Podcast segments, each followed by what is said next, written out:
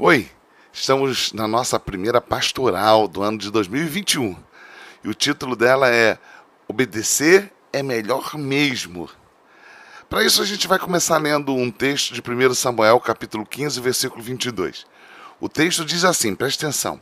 Porém, Samuel disse: Tem porventura o Senhor tanto prazer em holocausto e sacrifício, como em que se obedeça a palavra do Senhor?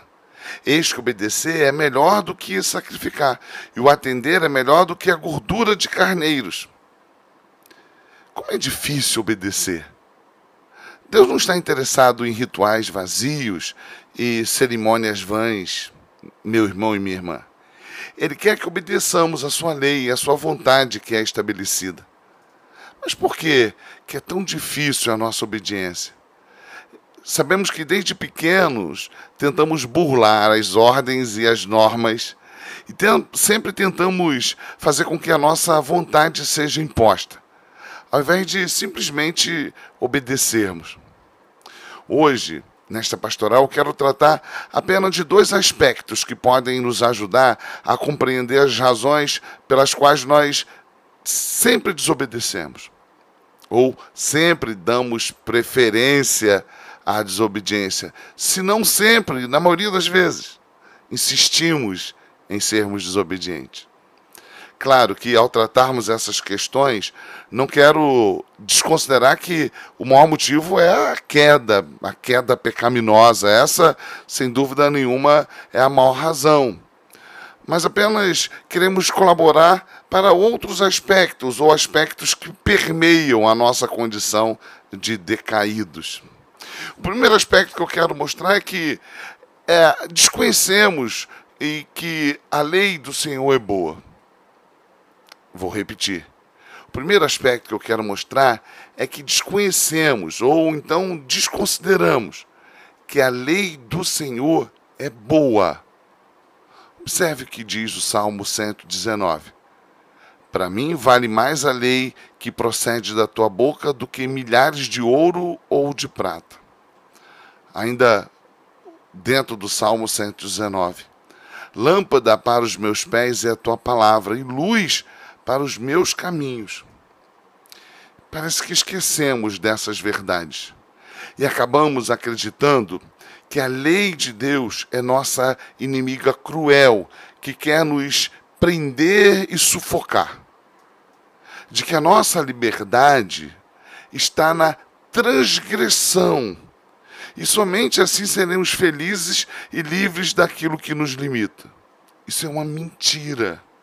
A lei do Senhor é boa e útil para a nossa vida. Ela, a lei do Senhor, é a expressão da benignidade do nosso Deus.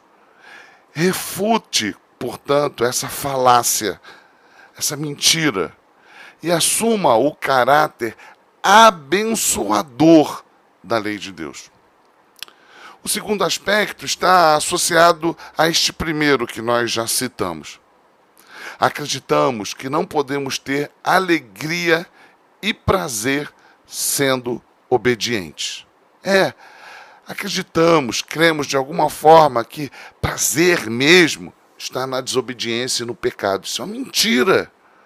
Cremos que o pecado é prazeroso e que obedecer é uma chatice quando a Bíblia nos mostra que a verdadeira alegria está em Deus, parece que essa mentira não resiste.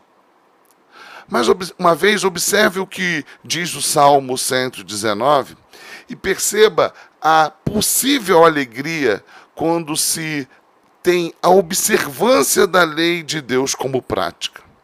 Perceba o que está descrito no Salmo 119, dos versículos 99 ao 103. Compreendo mais do que todos os meus mestres, porque medito nos teus testemunhos. Sou mais prudente que os idosos, porque guardo os teus preceitos. De todo mau caminho desvio os pés, para observar a tua palavra. Não me aparto dos teus juízos, pois tu me ensinas.